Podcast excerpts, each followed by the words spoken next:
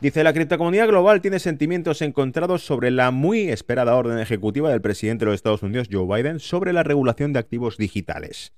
La orden, primera en su tipo, ordena a las agencias federales que trabajen juntas para mitigar los riesgos del sector de activos digitales analizando cuestiones que van desde la protección del consumidor hasta el impacto potencial en la estabilidad financiera. Los gobiernos y reguladores de todo el mundo están pidiendo la regulación urgente de los activos digitales, en particular debido a las creencias, crecientes perdón, preocupaciones de que las partes objetivo en Rusia puedan intentar evadir las sanciones mediante el uso de criptomonedas. También ocurría con Irán, ¿os acordáis? Las sanciones contra Irán. Las sanciones comerciales, este tipo de cosas, todos han dicho lo mismo. Se utilizarán criptomonedas para evadirlo. Y si no, cada año te dan una nueva lección de por qué habría que utilizarlas. Es decir, el principal, y sé que es difícil entenderlo así, pero el principal motivador, el principal promotor que está empujando que se deje de usar el dólar es Estados Unidos. No son tontos, amigos. No son tontos, saben lo que están haciendo. Sanciones contra Venezuela, sanciones contra Qatar, sanciones contra Rusia, sanciones contra Irán. ¿Qué tienen en común esos cuatro países? Y no hablo de temas políticos, ¿qué tienen en común? Producen petróleo. Y no les quieren dejar utilizar el SWIFT, no les quieren dejar utilizar los sistemas de pago internacionales, que son de dólares, están dolarizados. Les están diciendo, sois tontos, dejar de utilizar el dólar.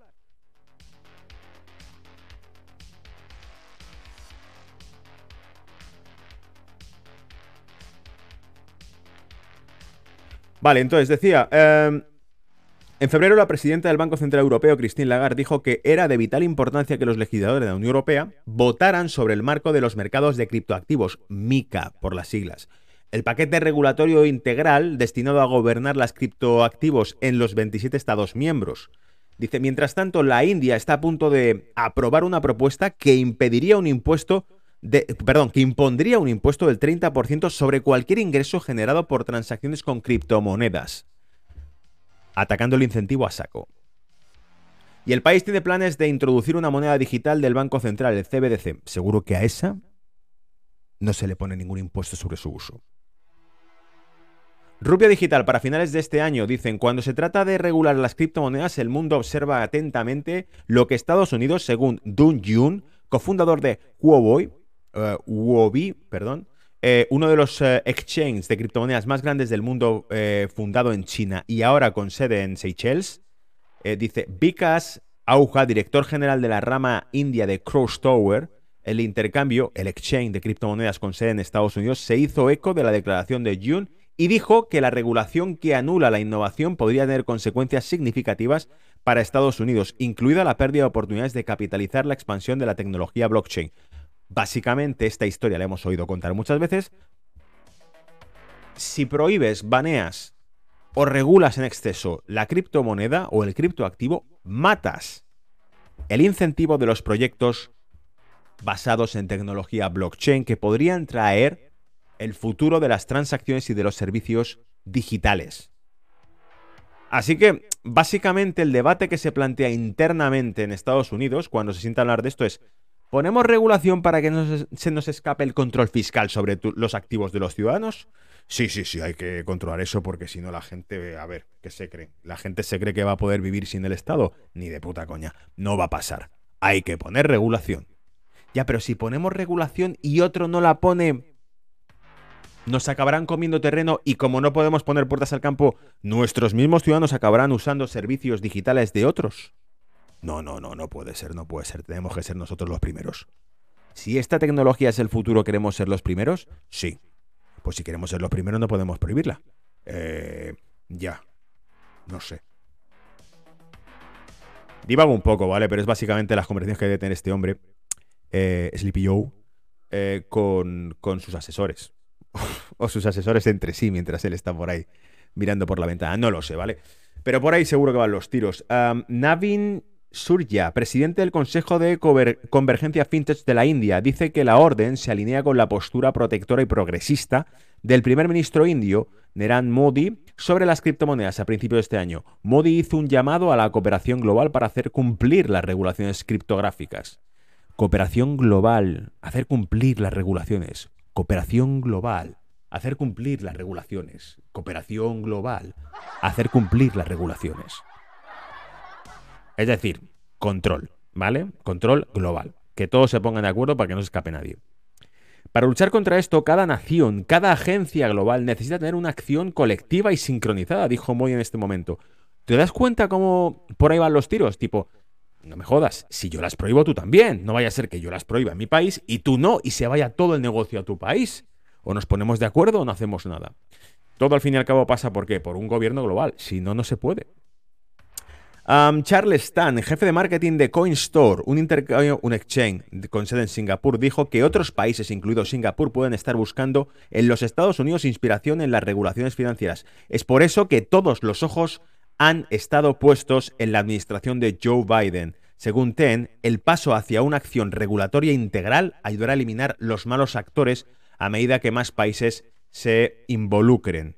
Básicamente la idea es cuanto más regulado esté esto, más eh, estafas desaparecerán y por lo tanto más segura será la industria financiera. El problema es que sabemos que no solo es que las estafas, sino que realmente eh, pero no aquí, sino en cualquier tipo de negocio o industria. En la medida en que el Estado no tiene su parte del negocio, es ilegal lo que haces, básicamente. Entonces, esto, así es como se funciona desde hace 300 años. Si el Estado no está trincando su parte de tu negocio, tu negocio es ilegal, te lo garantizo. Sea lo que sea, luego ya se podrá ir aceptando el negocio siempre y cuando el Estado se lleve su parte. Y en esto pasa lo mismo, ¿vale? Mientras eh, estemos utilizando sistemas digitales de transacción que no tengan control bancario, eh, donde la banca no, no, se lleve su fracción, que no tengan control fiscal, donde el Estado no se lleve su fracción, ¿vale? El negocio es ilegal. Esto es como lo que te digo, como la mafia, ¿vale? O sea, si no le das tu parte del negocio a la mafia, pues te revientan el local, básicamente.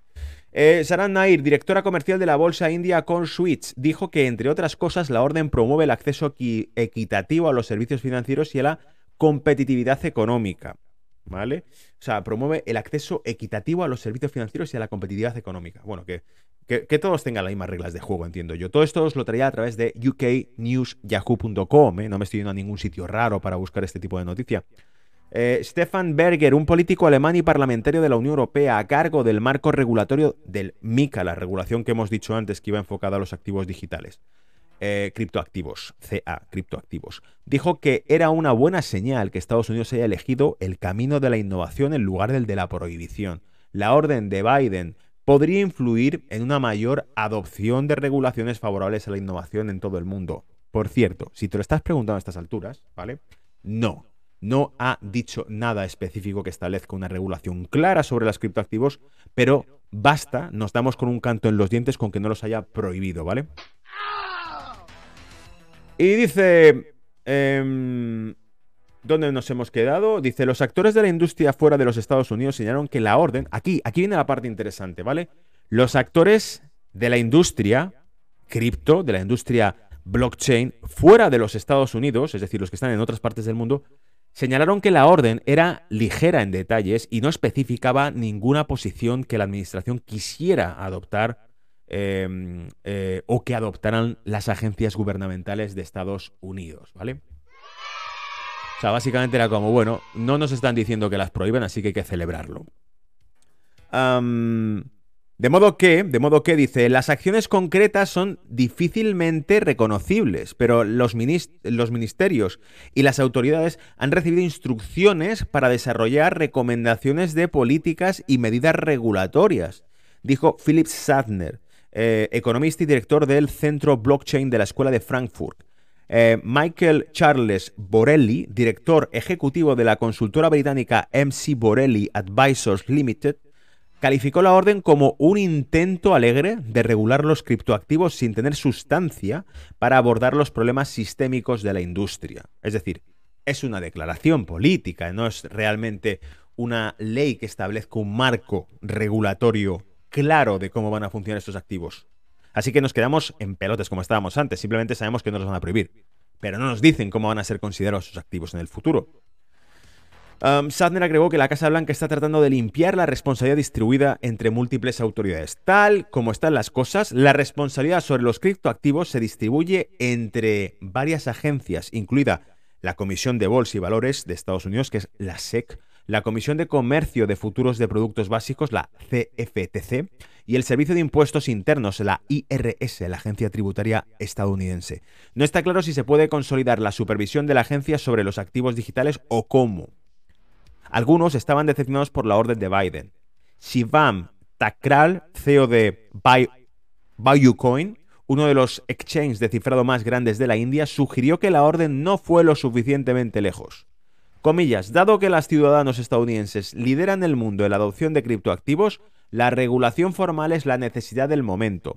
Claridad sobre los impuestos. Un organismo de control similar a la SEC será visto como un buen comienzo. Crea una agencia tipo SEC que vaya solamente a regular criptoactivos. Básicamente es lo que decía este tipo. que, que, creen una agencia, igual que la SEC es la agencia que, controla las securities, las acciones, el mercado de acciones, que creen lo mismo para criptos, ¿vale? Imagínate cripto, eh, Cryptos Agency, ¿no? Para, para, el control de protocolos y tal.